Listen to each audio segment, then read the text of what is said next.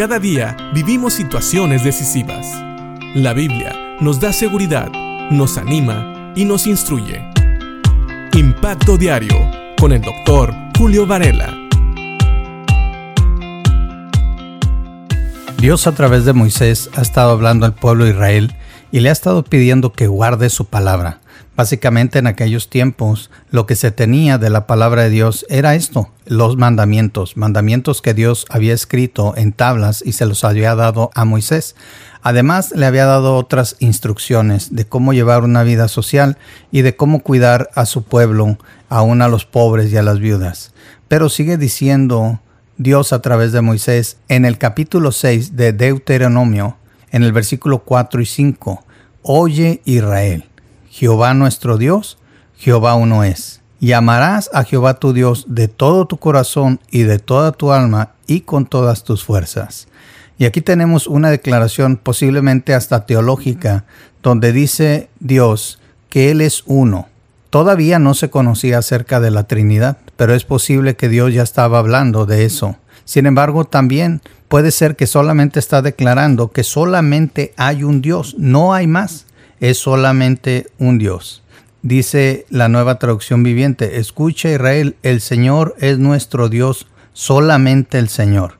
Y esta puede ser una de las razones por las cuales se declara de esta manera, solamente hay un Dios. Claro que también puede ser usado, como dije, para aclarar que en la Trinidad no hablamos de tres dioses ni de tres partes de un Dios, sino que hay un solo Dios y ese era el único Dios de Israel. Dice también aquí, y amarás a Jehová tu Dios de todo tu corazón y de toda tu alma y con todas tus fuerzas. Básicamente aquí Dios está pidiéndole a Israel que lo ame con todo su ser. A veces nosotros pensamos que Dios se conforma con las obras. Le damos las obras de nuestro tiempo, le damos las obras de nuestro dinero, de nuestras posesiones, le damos las obras de nuestro amor.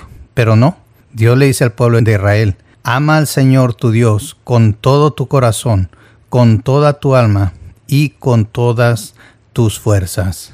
Yo no sé cuándo fue la última vez que hiciste algo donde sentiste que utilizaste todas tus fuerzas. El otro día estaba yo tratando de mover uno de esos botes de basura grandes, metálicos, muy, muy pesados. Y creo que sí intenté hacerlo con todas mis fuerzas y no lo pude mover ni siquiera un milímetro. Así estaba de pesado. Y ahora me recuerdo y me pregunto si yo he tratado de amar a Dios de esa manera. No sé cuándo fue la última vez que usaste todas tus fuerzas, cuándo fue la última vez que caíste dormido, exhausto de haber usado toda tu energía. Sin embargo, esa es la manera que Dios quiere que le amemos. Dios nos recuerda, no hay otro Dios. Esto quiere decir que no hay nadie más que merezca que le amemos de esta manera. Solo Dios se merece que le amemos con todo nuestro ser y con todas nuestras fuerzas. Pero a veces somos tan débiles, a veces caemos a la tentación y empezamos a adorar otras cosas, otras personas, aún otros ídolos, y le fallamos al Señor. Dios quiere que le amemos a Él con todas nuestras fuerzas, con todo nuestro ser porque si no hay otro Dios, entonces no hay nadie digno de nuestro amor y de nuestra alabanza. O lo puedo decir así de otra manera, no hay nadie más que merezca ser amado y ser alabado, sino solo Dios. Aquí se le conocía como Jehová Dios, el Padre de nuestro Señor Jesucristo. Es como nosotros lo conocemos, Dios el Padre. Él merece tu amor, Él merece la alabanza, Él merece la honra, él merece la gloria, Él merece que lo ames con todo tu ser y con todas tus fuerzas. Así que piensa en esto. ¿Estás amando a Dios con todo tu ser y con todas tus fuerzas? ¿O estás repartiendo el amor que le podrías dar a Dios entre otras cosas, o tal vez hasta otras personas, o tal vez hasta otros ídolos, lo cual, sabes, no le va a complacer a Dios. Dios pide todo o nada.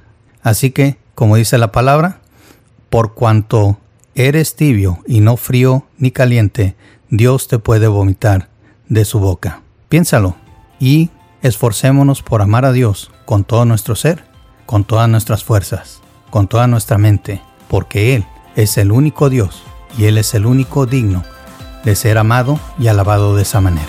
Que Dios te bendiga.